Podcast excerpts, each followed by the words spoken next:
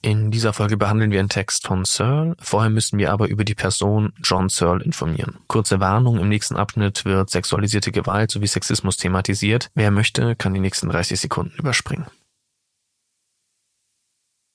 2019 wurde Searle durch das Präsidium der UC Berkeley wegen sexueller Belästigung einer ehemaligen Studentin und Mitarbeiterin im Jahr 2016 für schuldig befunden, woraufhin ihm die Mitgliedschaft der Universität und sein Status als emeritierter Professor entzogen wurden. Im Verlauf dieses Prozesses wurden weitere Vorfälle bekannt. Wir sprechen uns gegen jegliche Form von sexueller Gewalt und Sexismus aus und distanzieren uns von der Person Searle.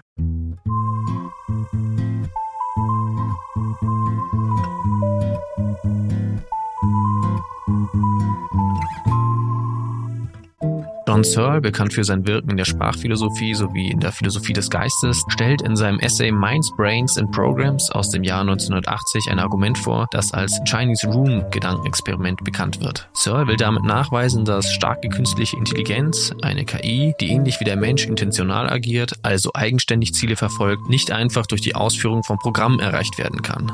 Computer operieren nur auf der Ebene der Syntax, also der Ebene der reinen Form. Sie können Zeichen manipulieren und anordnen, sodass auf ein Input ein richtiger Output folgt, ohne im eigentlichen Sinn die Bedeutung der Zeichen zu verstehen. Searle wendet sich damit gegen die damals vorherrschenden Theorien des Funktionalismus und macht seinen Begriff von Intention stark. Herzlich willkommen zu Sabra Audio, dem Philosophie-Podcast für alle.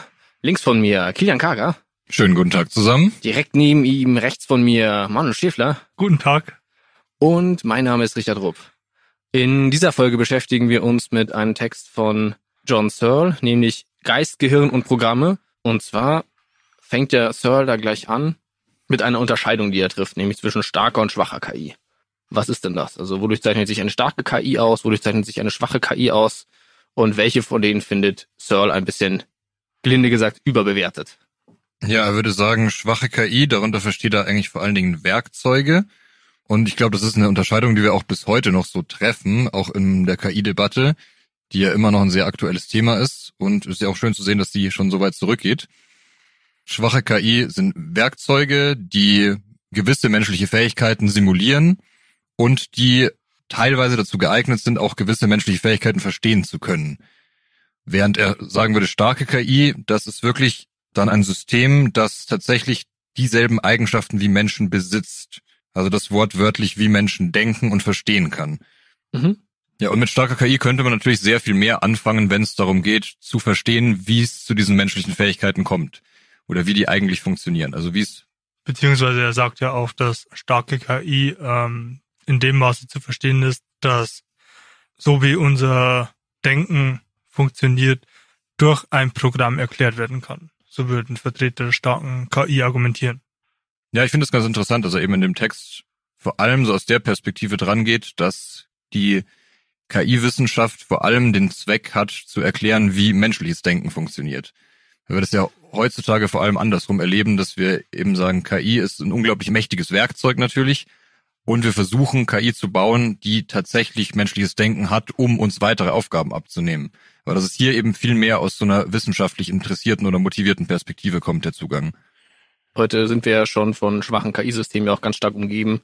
Wenn du eine Alexa oder sowas hast oder irgendeinen anderen Sprachcomputer in irgendeiner Form hast, irgendwie Siri auf dem iPhone, das sind ja schon alle schwache Formen von KI, deswegen glaube ich, und die Perspektive gab es dann halt dann damals noch gar nicht, aber das ist wahrscheinlich einfach noch ein viel abstrakteres Thema. Und das hat natürlich auch, wie du schon angesprochen hast, so diese starke KI hat ja auch immer so ein bisschen diese, diese Sci-Fi-Faszination natürlich, ne?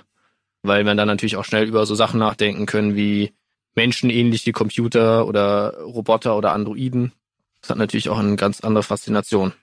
Ja, aber die These ist halt schon, ich kann ein Programm schreiben und durch dieses Programm, das ich geschrieben habe, kann ich menschliche Kognition nicht nur verstehen, sondern auch dadurch erklären.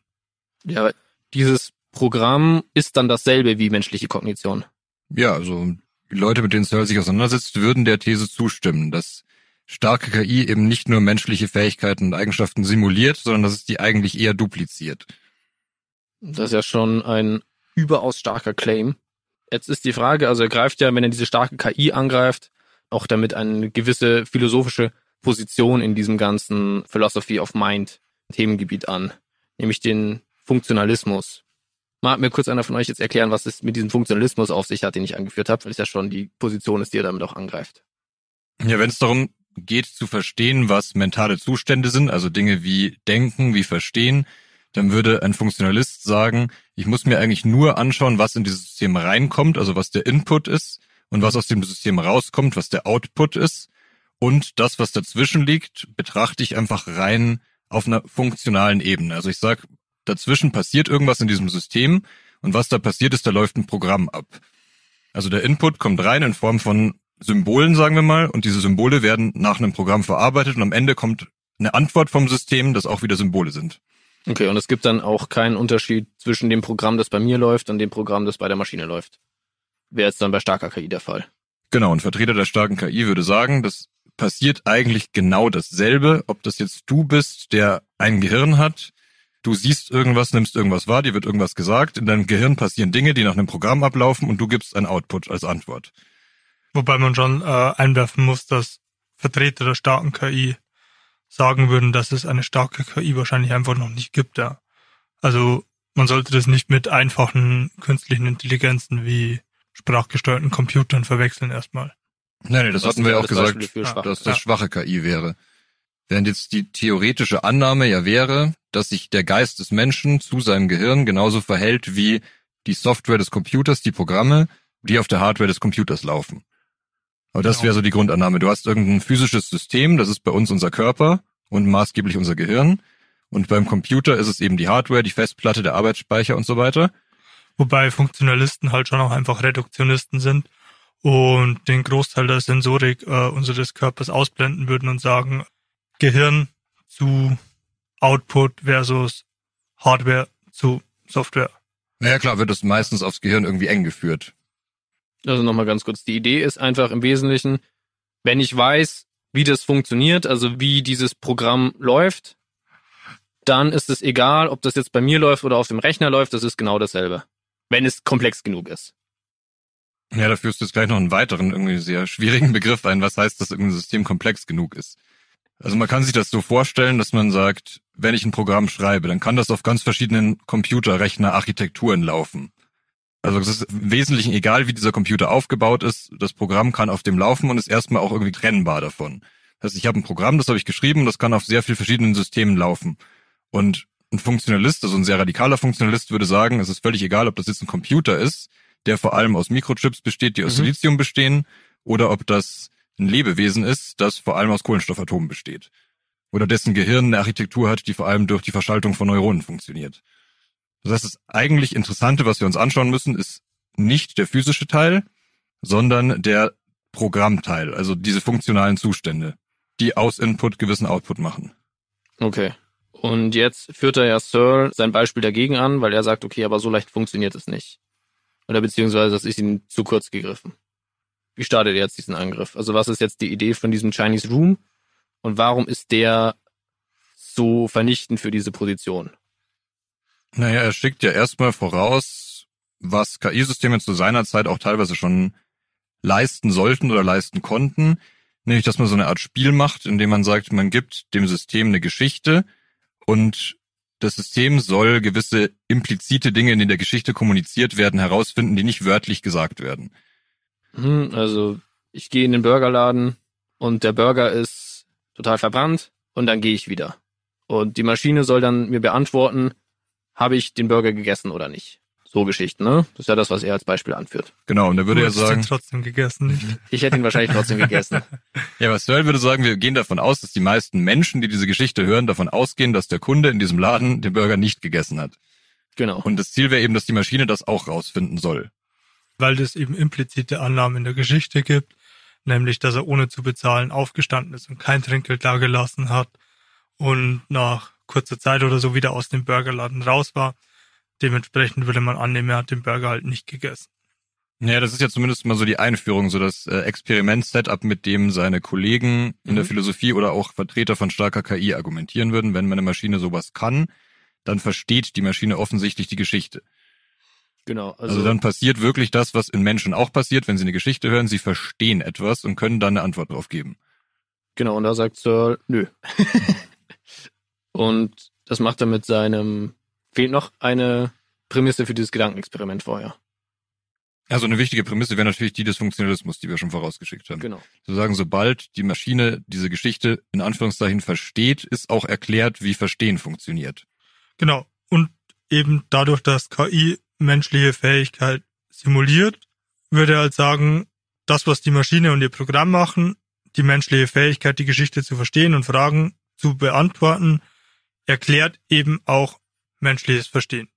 Okay, also es ist ja schon ein extrem weitreichender Claim aus einem, man möchte fast meinen, relativ einfachen Zusammenhang gezogen. So, und jetzt kommt CERN mit seinem Beispiel, dem Chinese Room. Das Ganze ist ja wie folgt aufgebaut. Also es gibt praktisch eine schwarze Box, da sitzt ein Mensch drin. Du kannst da Fragen reinreichen und es kommt ein Zettel raus und der beantwortet deine Frage. Und das Wichtige ist, da sitzt jetzt was weiß ich, der Manuel oder ich drin und die Fragen kommen in einer Sprache, die wir nicht verstehen. Also das kann jetzt irgendwie Chinesisch sein, das kann jegliche Form von Sprache, die wir nicht verstehen. Das ist nicht entscheidend. Bleibt doch einfach ein Beispiel. Ein Mensch sitzt in einem Zimmer Ja, und spricht kein Chinesisch. dann kannst es du ja auch erzählen. also Manu, wie geht das Beispiel? Ein Mensch sitzt in einem Zimmer und spricht kein Chinesisch. Genau.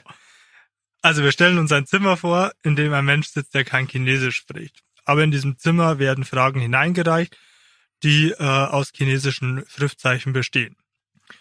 Und der Mann bekommt eine Anleitung, wie er diese chinesischen Schriftzeichen transkribieren kann in seine Muttersprache. Und Nee, Außerdem- bekommt er überhaupt nicht. natürlich bekommt er die Anleitung. Er bekommt eine Anleitung, wie er mit chinesischen Zeichen umgehen soll. Aber der ganze Clou des Experiments ist doch, dass er eben nicht versteht, was da reingereicht wird. Also er versteht weder, was er reinreicht, noch was er rausreicht. Er leistet selber keine Übersetzung. Er macht einfach nur, er manipuliert Zeichen. Es kommen Ja. chinesische Zeichen in diesen Raum. Er hat eine Anleitung, wo drauf steht, das chinesische Zeichen sollst du in dieses chinesische Zeichen übersetzen, wenn du eine Antwort rausgeben willst. Und dann gibt er die Antwort raus und er versteht überhaupt nichts dabei. Ach so, ja, das habe ich vergessen. Das ist schon der entscheidende Moment in diesem Gedankenexperiment. Also in einem Raum Versuch drei. sitzt ein Mensch, und ein, ein Mann in einem Raum und spricht kein Chinesisch. So fangen alle guten Witze an. In einem Raum sitzt eine Person, die kein Chinesisch spricht. Aber sie hat einen Satz mit Tafeln, auf denen chinesische Schriftzeichen drauf sind. Und sie hat eine Anleitung, in der geschrieben steht, wie sie chinesische Schriftzeichen in andere chinesische Schriftzeichen übersetzen kann. Und dann kommen chinesische Fragen reingereicht und die Person baut dann aus den Schriftzeichen, die sie hat, gemäß der Anleitung eine Antwort und reicht diese chinesische Antwort wieder raus aus dem Zimmer. Und da würde natürlich für jemanden, für einen chinesisch sprechenden Fragensteller oder Fragenstellerin würde der Eindruck entstehen, dass wenn ich eine chinesische Frage da reinreiche und eine chinesische Antwort rauskommt, dass die Person da drin Chinesisch spricht. Also man muss dazu sagen, diese Antworten sind auch sinnvolle Antworten, die da rauskommen. Also man könnte die Geschichte von einem Burger sinnvoll beantworten. Das ist ja die Idee, ne? Wenn wir wieder an einem Burgerbeispiel bleiben würden, dann würde dann auf Chinesisch könnte man dieselbe Frage stellen und es würde auch eine sinnvolle Antwort, nämlich der Mann ist wohl schneller weggegangen, etc. oder war dann, hat nicht den Burger gegessen, würde dann auch kommen. Das ist der ganze Witz. Ja, und ein Vertreter der starken KI würde sagen, da muss jetzt gar keine Person mehr drin sitzen, sondern da könnte ja auch ein Computer drin sitzen. Der würde das genauso handhaben, der würde auch Antworten rausgeben, die für eine chinesisch sprechende Person eine sinnvolle Antwort darstellen auf ihre Frage. Und dann würde man sagen, haha, schaut an, alles, was hier wirklich entscheidend ist, ist diese Anleitung. Ja. Also das Programm. Man könnte sagen, es ist ja eigentlich ein sehr einfaches Programm, weil Programme funktionieren ja auch genau nach diesem Schema. Du kriegst irgendwelche Symbole und das Programm sagt, wie diese Symbole manipuliert werden sollen, damit es zu irgendeinem sinnvollen Output kommt. Und dann wäre der Schluss für einen Vertreter der starken KI, dass er sagt, jetzt haben wir verstanden, wie das funktioniert, dass Menschen Fragen verstehen und auf die antworten können. Ja. Und da würde Searle jetzt aber sagen, nein, genau das habt ihr überhaupt nicht verstanden, sondern er würde sagen, die Person, die in diesem Zimmer sitzt, versteht überhaupt nichts. Sondern sie manipuliert eben nur diese chinesischen Schriftzeichen, die auch jede Form von Gekritzel sein könnten für die Person und gibt dann eben Antworten raus, die für einen Chinesischsprecher oder eine Chinesischsprecherin eine sinnvolle Antwort darstellen, aber die Person selber versteht überhaupt kein Chinesisch. Sonst kriegt nur diese Schriftzeichen, die eigentlich fremd sind und ordnet die neu gemäß der Anleitung und gibt dann die Antwort raus. Das ist alles, was da drin passiert und diese Dimension von Verstehen wird da überhaupt nicht berührt. Aber das wäre so der große Angriff von Searle auf Vertreter der starken KI oder auf Funktionalisten. Also ihr sagt halt im Prinzip aus, aus reiner Form, also aus diesen reinen Zeichen, kann ich keine Bedeutung irgendwie ableiten. Diesen Sprung, den der Funktionalist da machen würde, der ist einfach grundsätzlich falsch. Ja. Ich würde sagen, das Programm oder in dem Gedankenexperiment die Anleitung trägt überhaupt nichts zum Verstehen bei. Ja. Weder für den Computer noch für den Menschen, der da in, diese, in diesem Zimmer sitzt. Also es hat einfach nichts damit zu tun, ob jemand oder eine Maschine eine Geschichte versteht.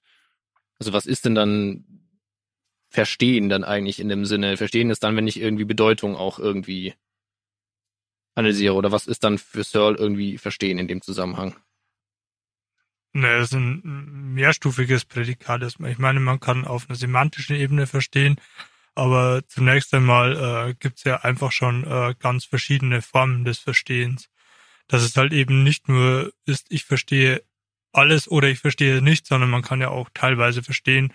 Und verstehen ist dann ähm, nicht nur auf, auf Ja- oder Nein-Fragen zu beantworten, sondern ist halt eine Ermessensfrage auch aus der Sicht äh, zum Beispiel eines Fragenden. Ja.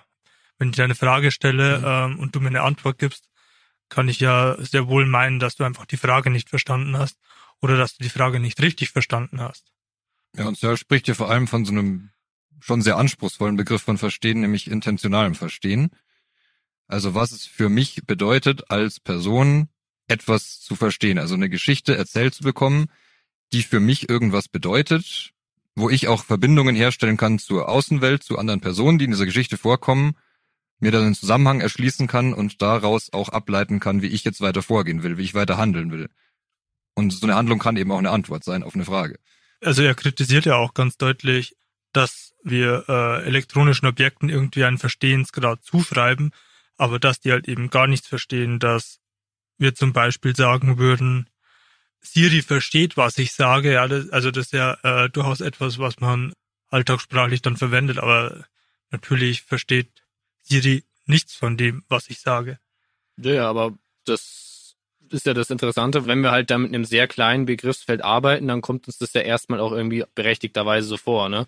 Ich frage Siri etwas, es kommt ein sinnvoller Output zurück die einzigen anderen Dinge, von denen ich Erfahrung habe, die sowas leisten können, sind irgendwie Menschen und Tiere. Und denen würde ich ja beiden schon zuschreiben, dass sie verstehen. Genau, aber weil schwache KI halt einfach zweckhaft ist und unsere Fähigkeiten ein Stück weit erweitert, beziehungsweise Fähigkeiten, die wir haben, ähm, wir dadurch so erweitern, dass wir zum Beispiel sehr viel mehr Rechenleistung haben, weil ein Taschenrechner sehr viel schneller addieren kann als ich erweitern wir halt unsere Intentionalität auf dieses technische Produkt und schreiben dem deswegen Intentionalität zu. Okay, was ist denn jetzt Intentionalität genau? Also wir haben es ja irgendwie gerade schon gezeigt, warum es so entscheidend ist, aber ist eine Intention einfach nur eine einfache Zweckmittelrelation? Also ist in dem Moment, wo ich sage, ich kann den Taschenrechner als ein Tool benutzen, damit ich schneller mit meinen Hausaufgaben jetzt fertig bin, ja, ich würde sagen, dass Intention? Äh, eben dieses für dich oder für mich da eine große Rolle spielt. Mhm. Ich sage, nicht der Taschenrechner verfolgt irgendeinen Zweck und für den Taschenrechner bedeutet es jetzt was, dass er Rechenoperationen durchführt, sondern für dich bedeutet es sehr viel, dass du schneller Rechenoperationen durchführen kannst. Und deswegen überträgst du dieses, was es für dich bedeutet, ein gewisses Ziel zu haben, auf dieses Werkzeug. Und du könntest dann metaphorisch davon sprechen, dass ja, dein Computer dich verstanden hat. Also Intentionalität hat schon auch immer was mit einem Ziel zu tun, auf jeden mhm. Fall. Ja, wir würden ja aber nicht sagen, dass unsere Computer eigene Ziele haben. Sondern es sind ja einfach nur Werkzeuge, die uns dabei helfen, zu unserem Ziel schneller zu kommen. Und dann übertragen wir im Eifer des Gefechts gerne eben diese intentionalen Eigenschaften, die wir haben, auch auf diese Werkzeuge, die wir benutzen. Und das kennt ja auch jeder aus seinem Alltag. Also es ist ja auch oft so, dass man sich über sein Auto oder seinen Computer ärgert, wenn er nicht mehr funktioniert, was natürlich auch völlig sinnlos ist. Sowas würde nur bei einer anderen intentionalen Person irgendeine Form von Sinn haben. Weil die dann ihr Verhalten ändern könnte. Ja. Weil sie auch über weil sie über eigene Ziel- und Zwecksetzungen verfügen, weil die Person ja auch tatsächlich versteht in diesem anspruchsvollen Sinn, was jetzt mein Problem ist und warum ich so eine Verhaltensänderung mir wünschen würde. ist ja auch ein gutes Beispiel. Ich denke, äh, dass man schon öfter den Satz gehört hat, mein Auto hat mich noch überall gut hingebracht als ob das Auto irgendeine eine Sinnhaftigkeit in seinem Fahren hätte, nicht? Ja, und Searle sagt eben, das ist schon auch in Ordnung, dass wir das so machen, aber uns sollte halt klar sein, dass wir das metaphorisch verwenden. Dass wir menschliche Fähigkeiten und Eigenschaften nur metaphorisch übertragen auf unsere Werkzeuge. Aber dass es eben nicht heißt, dass diese Werkzeuge wirklich diese Eigenschaften haben. Und das ist natürlich bei einem Fall wie einem Auto oder einem Taschenrechner irgendwie noch völlig trivial. Aber bei einer Maschine, die mit mir sprechen kann, die mir tatsächlich antwortet, die scheinbar auch wirklich viel und große Zusammenhänge zu erkennen scheint. Ich meine, da könnte man jetzt auch dieses Riesenfass mit äh, ChatGPT und anderen Systemen aufmachen, wo wir genau nochmal so eine Renaissance von dieser Idee erleben, dass Systeme wirklich verstehen, was wir da eingeben und uns richtig hilfreiche Antworten rausgeben. Wenn man den Eindruck hat, natürlich, das System muss ja meine Frage bis ins Letzte verstanden haben, sonst könnte es mir ja gar nicht diese Antwort präsentieren. Ja, was macht das System stattdessen? Es gleicht halt irgendwie alle anderen ähnlichen Antworten ab, die es dazu halt gibt in irgendeiner Datenbank und stellt dir das halt irgendwie sehr, sehr überzeugend zusammen. Ja, ich würde sagen, es arbeitet immer noch genau nach dem Prinzip, das auch Searle hier vorschlägt, nämlich dass er sagt, da passiert eben nur Zeichenmanipulation letztlich. Und zwar mittlerweile auf so einem extrem effektiven Level, wo natürlich KI jetzt sehr viel fortschrittlicher ist, sehr viel besser irgendwelche Muster und für uns brauchbare Antworten findet in so einem riesigen Wust aus Daten. Deswegen funktioniert das alles besser als zur Zeit von Searle. Aber im Prinzip ist es immer noch dieselbe Technik, die dem Ganzen zugrunde liegt. Ja, und vor allem ist es halt auch deswegen so überzeugend, weil ChatGPT dann deutlich schneller eine Antwort auf die Frage findet als ich, wenn ich das selber recherchiere. Nicht? Ja, und vor allem auch Antworten generieren kann, die es halt so vorher nicht gegeben hat. Ja, es schlägt nicht einfach in einem großen Lexikon nach und bringt immer denselben Artikel, sondern es geht scheinbar individuell auf deine Problemstellung ein. Ja, ja auch äh, ganz bekanntes Beispiel, ähm, wo dieser Go-Roboter einen Zug gemacht hat, der in der ganzen Go-Historie noch nicht vorgekommen ist. Weil es halt die Regeln dann in einem neuen Setting zusammengebastelt hat, auf die halt kein menschlicher Spieler vorher gekommen ist. Zumindest in den Records nicht. Das ja, und das sind ja alles unglaublich eindrucksvolle Beispiele, wenn wir jetzt bei Searle bleiben. Und ich denke, das ist absolut zulässig, dass man die Beispiele, die Searle bringt, erweitert um diese modernen Beispiele, ja. die wir haben. Würde er immer noch dabei rauskommen, dass all diese Computersysteme überhaupt nichts verstehen wenn wir den vollen menschlichen Sinn von Verstehen anwenden. Wir sagen, die verstehen nicht ein bisschen was oder so graduelles Verstehen, sondern die verstehen einfach null Komma nichts. Könnte es denn ein äh, Computersystem geben, dem Sir irgendwie Intentionalität zuschreiben würde? Oder wo Sir sagen würde, das könnte wirklich verstehen. Also geht es einfach nur Sir darum zu sagen, okay, so wie diese Computersysteme jetzt gerade gebaut werden, oder so wie sich zumindest der Funktionalist es vorstellt, ist es auf jeden Fall nicht ausreichend, um denen so etwas wie eine Intentionalität zuzuschreiben. Aber wenn wir das anders aufbauen würden, dann könnte man eventuell über sowas wie Maschinen mit intentionalen Zuständen irgendwie reden. Naja, er gibt schon Beispiele in Gestalt der Einwände, die gegen sein äh, chinesisches Zimmerexperiment erhoben wurden, weil er hat das äh, ja auch zu Lebzeiten schon äh, an diverse große Lehrstühle geschickt und Forschungseinrichtungen und sich da Antworten eingeholt, wie die mit diesem Problem, das er aufgeworfen hat, umgehen würden und hat da auch scheinbar ein paar interessante Antworten bekommen, die er ja auch in seinem Essay abgedruckt hat oder die er zumindest beschreibt.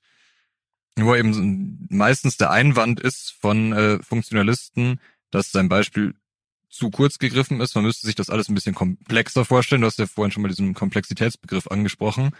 Er sagt natürlich, wenn ich mir so ein einfaches Zimmer vorstelle, wo jetzt eine Eingabe reinkommt, ein sehr einfaches Programm abläuft und eine Antwort rauskommt, da würde man jetzt nicht von Verstehen reden, aber wenn ich mir das Ganze irgendwie größer vorstelle, wenn ich sage, dass dieses Zimmer nur ein Untersystem ist und man sich da noch weitere Systeme dazu denkt oder dass man dieses ganze Gedankenexperiment chinesisches Zimmer als ein System betrachtet und nicht sagt, ich schaue mir nur dieses Programm an, nur diese Anleitung oder ich schaue mir nur die Person an, sondern ich muss mir alles, was da passiert, zusammen vorstellen als ein komplexes Gesamtsystem, dann könnte man vielleicht eher davon sprechen oder können wir uns eher vorstellen, dass da tatsächlich Verstehen funktionieren kann. Wenn es eben nicht nur so eine Input-Output-Relation gibt. Ja, ich glaube, Searles Einwand ist doch dann mehr oder weniger zu sagen, ja gut, das Einzige, was wir dann geändert haben, ist das Scope, aber das System versteht halt immer noch nicht. Ja, und er würde auch sagen, ich kann mir ja auch vorstellen, dass ich diesen ganzen komplexen Aufbau, den mein Gegner jetzt sagt, den ich auch zum System dazuzählen soll, dass ich den ja auch weglassen kann, beziehungsweise dass die Person, die in diesem Zimmer sitzt, diese ganzen Sachen internalisieren soll. Das heißt, die Person soll sich einfach alle Zeichen merken, die Person soll sich alle Anleitungsregeln merken, also dieses ganze Buch, das Programmheft quasi auswendig lernen. Und dann kann die Person qua Person Antworten geben, die eine chinesisch sprechende Person befriedigen würden, aber die Person würde trotzdem immer noch kein Chinesisch können. Also sie könnten chatten miteinander zum Beispiel und die Person, die diese ganzen Regeln verstanden hat, kann auf die chinesisch sprechende Person zwar reagieren, aber sie weiß gar nicht, was sie da macht. Richtig. Es ist keine Intention dahinter, ne? Und sie kann halt auch dieses Gespräch dann einfach, weil sie diese Regeln so gut verstanden hat, praktisch ewig fortführen, ne? Ist ja genau das, was man mit einem Chatbot irgendwie hat, wenn man mit einem guten schreibt, ist das ja sehr möglich. Da kommt ja, ist ja genau das, was wir auch als Beispiel heute haben. Da kommt ja nie irgendwas komplett Sinnleeres zurück. Also man könnte immer irgendwie eine neue Frage stellen oder immer irgendwas weitermachen oder der Chatbot stellt ja auch Fragen. Naja, Sir geht ja auch auf so ein äh, bekanntes Experiment ein, das ja auch durchgeführt wird und das auch äh, immer erfolgsversprechender ist, nämlich den Turing-Test. Der hat ja eigentlich genau diesen Versuchsaufbau, dass man sagt, wir haben eine menschliche Person auf der einen Seite, die Fragen stellt, und wir haben auf der anderen Seite eine menschliche, mindestens eine menschliche Person und ein Computersystem, also einen Chatbot, und die unterhalten sich für eine gewisse Zeit und am Ende soll der Mensch sagen, wer von den beiden jetzt das Computersystem ist. Und wenn der Mensch sich da täuscht, dann könnte man davon ausgehen, wenn man jetzt Vertreter des Funktionalismus ist, dass man sagt, gut, dann versteht dieses System offensichtlich und kann wirklich eine Kommunikation mit mir führen, die so täuschend echt ist, dass ich sowieso keinen Unterschied mehr sehe. Und wenn ich keinen Unterschied mehr sehe, besteht auch einfach kein Unterschied mehr. Klar, wenn ich mich darüber täusche und den, den Computer als den Gesprächspartner oder die Gesprächspartnerin identifiziere, dann hat der Funktionalist natürlich recht, aber dann ist halt äh, Funktionalismus einfach Blödsinn. Ja, man könnte natürlich sagen, ich täusche mich nur so lange darüber, wie ich hinter dieser Wand stehe. Und sobald ich um die Wand rumlaufe und sehe, dass da ein Computersystem und eine Person ist, dann würde ich meine Meinung natürlich revidieren und würde sagen, nee, sehr wahrscheinlich hat dieser Computer einfach kein intentionales Verständnis von irgendwas. Sondern ich habe ihn ja für einen Menschen gehalten. Also wenn ich wüsste, wie der aufgebaut ist und wie er funktioniert, dann würde ich mich wahrscheinlich auch nicht drüber täuschen. Okay, aber da hätte der Funktionalist natürlich einen guten Gegeneinwand und würde sagen, dann setz doch einen Menschen in ein Computergehäuse und ein Computer in ein Computergehäuse und dann äh, hast du keinen Gegeneinwand mehr. Naja, das wird ja auch. Also macht halt das Computergehäuse wieder auf. Also ist ja genau dasselbe Situation. naja, wenn wir einfach einen sehr, sehr guten Androiden hätten, Ja. oder einen sehr guten quasi schon Replikanten eines Menschen, der wirklich äußerlich in, in seinem Verhalten und seiner Kommunikation nicht mehr unterscheidbar ist von Menschen, dann würde Searle immer noch sagen, dass dieser Replikant nichts versteht im intentionalen Sinne, aber wir würden uns natürlich die ganze Zeit darüber täuschen. Also wir hätten überhaupt keinen Anlass mehr, nicht anzunehmen, dass unser Gegenüber, das ein Android ist, keine intentionalen aber, aber, Zustände aber der hat. Funktionalist würde auf deinen Einwand, wenn du um die Wand herumgehst und dann einen Computer und einen Menschen siehst, dass du dann deine Antwort revidieren würdest, würde halt sagen, es ist möglich, dass du den Computer nicht vom Menschen unterscheiden kannst. Zum Beispiel, weil eben beide in einem Computergehäuse sitzen oder weil der Computer enttäuschend echter Android ist. Und weil es ja auch überhaupt nicht relevant ist, da in dem ersten Moment, wo du ja schon getäuscht worden bist, sozusagen, der würde ja, der Physikalist würde ja sagen, du bist ja eben nicht getäuscht worden in dem Sinne, sondern da ist dir halt etwas, also wenn er wirklich diesen starken KI-Begriff vertritt, dann würde er sagen, nee, da tut dir etwas Gleichwertiges begegnet gerade. Ja, also Funktionalist würde schon beides als mentale Systeme verstehen. Ich glaube, das ist eigentlich auch ganz interessant, weil man an dem, was wir gerade besprochen haben, auch irgendwie ganz gut sehen kann, warum jetzt diese Form von Funktionalisten eigentlich in einem gewissen Sinne ja auch immer Dualisten sein müssen. Dualismus heißt in dem Zusammenhang, dass halt irgendwie Körper und Geist ganz stark voneinander getrennt sind und sich sozusagen gegenüberstehen. Und das braucht man ja als Annahme, damit man überhaupt erst dazu kommt. Ja, wenn wir sagen, okay, wir brauchen genau unsere spezielle biologische Gehirnfunktion, genauso wie die bei Menschen aufgebaut ist, und ansonsten gibt es sowas wie Intentionen einfach überhaupt nicht. Wir müssen das immer als Einheit denken. Wir können nicht irgendwie Geist gegenüber Körper oder sowas stellen. Da macht halt auch der Dualismus nicht mehr Sinn. Aber man sieht ja auch genau da, wenn dann diese Debatte ja im Prinzip ist, bis zu welchem Grad kann ich mich täuschen und ab welchem Grad kann ich es nicht mehr unterscheiden, muss der eben vorher annehmen, ähm, ja, das ist eine getrennte Sache und es gibt da eigentlich keinen wirklichen Unterschied. Ja, Searle würde ja auch sagen, letztlich spielt es überhaupt keine Rolle, ob ich jetzt da getäuscht werde oder nicht. Sondern letztlich ist es ja für ihn wirklich ein ganz prinzipielles Problem, dass er eben sagt, nur auf der Basis von Zeichenmanipulation kann kein Verstehen plötzlich entstehen daraus. Klar. So, und das ist völlig egal, wie sehr ich mich darüber täusche oder wie täuschend echt mein Gegenüber dann ist oder wie sehr ich das für den Menschen halte. Genau, und also das kritisiert er eben auch an den Vertretern äh, des Funktionalismus, die für eine starke KI plädieren, dass es möglich ist, weil starke KI eben darauf ausgerichtet ist, dass es mentale Prozesse gibt, die genau so funktionieren wie formale Computeroperation. Ja, und da ist auch nicht mehr. Also es gibt kein Genau. Mehr an geistigen Eigenschaften, als es ist einfach nur das Programm. Es ist der Algorithmus. Und wenn wir den verstanden haben, dann ist alles erklärt. Also da schließen sich ja dann auch so andere Folgen, die wir schon gemacht haben, wie über Mind-Uploading, diese ganzen Sachen schließen sich dann natürlich auch an, weil dann kann ich natürlich sagen, ich kann ein menschliches Gehirn einfach digital nachbauen. Ja, klar, wenn ich so einen Dualismus, wie du ihn angesprochen hast, voraussetze und eben diese multiple Realisierbarkeit der Programme oder der, der Software, dann ist es natürlich völlig egal, ob dieses menschliche Programm oder mein Geist, wenn ich so nennen will, oder meine Seele, ob die nicht eine digitale Form von Wiedergeburt erleben kann, indem dasselbe Programm einfach jetzt auf einem Server li liegt und nicht mehr in einem Körper oder einem Gehirn liegt. Ich glaube, in den letzten 20 Jahren oder vor allem auch in den letzten 10 liegen wir in einer sehr krassen, sehr starken Tech-Hype-Kultur irgendwie. Alle zwei Jahre versucht einem Silicon Valley wieder erklär zu erklären, was jetzt der große Durchbruch ist und mit was für einer Technologie sie jetzt die Menschheit auf eine ganz andere Ebene führen. Daher ist es durchaus eine relevante Frage, sich damit zu beschäftigen, wie weit kann denn eine Maschine sowas wie eine Intention entwickeln oder haben. Fällt uns jetzt irgendein Einwand ein, wo wir sagen, okay, Searle, das hast du aber nicht bedacht? Oder ist dieses Argument einfach im letzten so überzeugend, dass äh, die Leute, die teilweise davon sprechen, dass sich der Funktionalismus nie davon erholt hat, von diesem Argument, das Searle bringt, dass die recht haben? Ja, zum einen ist ja zu sehen, dass äh, das viele Leute einfach scheinbar gar nicht gestört hat, dieser Einwand von Searle, sondern dass sie einfach ja. weiter, aber vielleicht etwas impliziter Funktionalisten geblieben sind, was du ja schon angesprochen hast, was man ja auch in vielen Entwicklungen heutzutage sieht, dass eigentlich diese Grundüberzeugung, dass menschlicher Geist einfach Software ist, die sich genauso zum Gehirn verhält, wie Software zur Computer-Hardware verhält, dass das ja immer noch die Grundlage von sehr, sehr vielen Dingen ist. Und dass man vielleicht auch wieder sagen kann, gut, das ist vielleicht eine Diskussion, die sehr breit in einem philosophischen Raum geführt wurde, aber jetzt bei der Umsetzung viele auch gar nicht interessiert hat. Ich glaube, für die Umsetzung ist es ja auch letztlich gar nicht so relevant, weil wenn du diesen Einwand ernst nimmst, dann, dann hast du nichts mehr, was du umsetzen kannst. Ja. Aber Ja, du kannst halt schwache KI-Systeme bis ins Unendliche bauen. ja, okay. Ja, was wir ja tun. Und ja, die, ja, genau. Ähm, deswegen ist der Einwand ja erstmal irrelevant. Aber ich glaube, der stärkste Punkt von Searle ist halt schon der, dass er sagt, wenn wir über starke KI sprechen, dann müssen wir uns fragen, ob ein ausgeführtes Programm selbst die Bedingung für Verstehen sein kann und das kann es nicht sein, weil in dem, was das Programm macht, Intentionalität einfach nicht angelegt ist.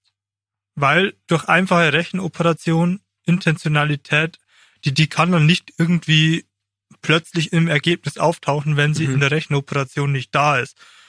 Und deswegen ist es einfach schwachsinnig, ähm, darüber zu sprechen, dass ein Computerprogramm intentional handeln könnte. Also solange das Computerprogramm so funktioniert, wie er das beschreibt. Also wenn wir jetzt ganz neue Computer entwickeln würden, dann wird sich die Frage einfach nochmal neu stellen. Aber für genau diesen Fall, und dieser Fall ist ja so wichtig, weil eben alle Systeme, die wir jetzt irgendwie schwache Intelligenz nennen, und aus denen wir aufgrund derer Basis wir dann von so Sachen wie starker Intelligenz zu fantasieren, ist es einfach nicht möglich. So in den Gegebenheiten ist es nicht möglich. Aus diesem System wird niemals eine starke Intelligenz folgen. Ein Computerprogramm ist ja auch in einer bestimmten Sprache geschrieben und die Frage ist halt, ob du Intentionalität in Regeln der Syntax im Satzbau irgendwie ausdrücken kannst. Ob du mit grammatikalischen Regeln Intentionalität ausdrücken kannst. Ja, und die Frage ist, wie sollte man sonst Programme schreiben? Also man müsste sich schon ganz von dem Gedanken verabschieden, dass man Programme oder Algorithmen schreibt. Weil das nun mal die Art und Weise ist, wie man diese Programme schreibt. Dass man sagt, das sind im Wesentlichen halt Anleitungen, um irgendwas Schritt für Schritt durchzuführen. Okay, und also- klar, unsere Hardware wird immer besser und die kann unglaublich viele von diesen Operationen parallel durchführen. Und es ist möglich, da sehr komplexe Dinge draus zu machen, aber Intentionalität in diesem starken Sinne kommt da nicht rein, weil die einfach nicht auf dieser Ebene existiert. Das ist eine gänzlich andere Ebene. Und die entsteht nicht aus weiteren oder komplexeren oder schnelleren Rechenoperationen oder Befolgungen von Arbeitsschritten in so einer Anleitung. Also es ist praktisch was genuin biologisches sozusagen. Ja, das ist so der Punkt, wo ich Searle jetzt auch nicht wahnsinnig befriedigend finde. Also es, er ist nicht mit dem Anspruch angetreten, jetzt eine Erklärung zu liefern, wie menschliches Verstehen oder menschliche Intentionalität funktioniert, sondern er sagt nur, das wird uns keine Hilfe dabei sein, das besser zu verstehen, wenn wir auf diesen starken KI-Train irgendwie aufspringen.